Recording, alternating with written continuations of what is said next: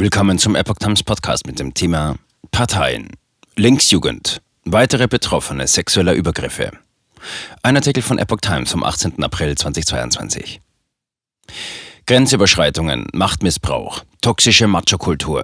Die Vorwürfe bei den hessischen Linken ziehen weitere Kreise. Nach Angaben der Jugendorganisation der Partei steigt die Zahl der Betroffenen. Nach dem Bekanntwerden von Vorwürfen sexueller Übergriffe bei den hessischen Linken haben sich an die mit der Partei verbundene Linksjugend Solid weitere mutmaßlich Betroffene gewendet. Solid-Bundessprecherin Sarah Dubiel sprach am Sonntag auf Anfrage von mehr als 20 weiteren Betroffenen aus mehreren Landesverbänden.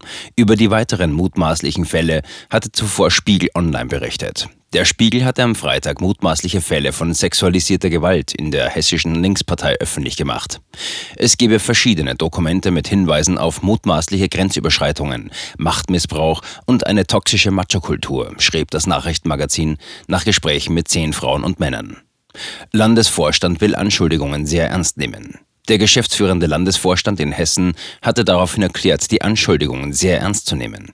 Die Bundesvorsitzende Janine Wissler, frühere Fraktionsvorsitzende im Hessischen Landtag, wandte sich zudem entschieden dagegen, dass mir unterstellt wird, ich hätte irgendjemanden geschützt. Die hessische Linke hatte nach Angaben des geschäftsführenden Landesvorstands ab Ende November 2021 Kenntnis von den Vorwürfen. Die Partei habe seitdem begonnen, diese auf allen Ebenen aufzuarbeiten.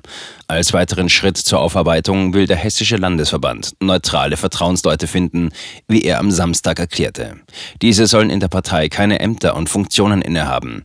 Die Suche wolle man nach Ostern abschließen.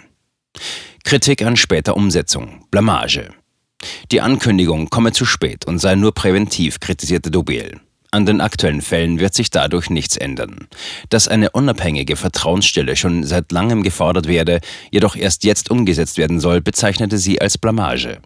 Nötig seien professionell geschulte und ausgebildete Ansprechpartner. Die Partei muss jetzt Geld in die Hand nehmen, sowohl zur Aufarbeitung als auch für Ansprechpersonen zu potenziellen weiteren Fällen, forderte Dubiel.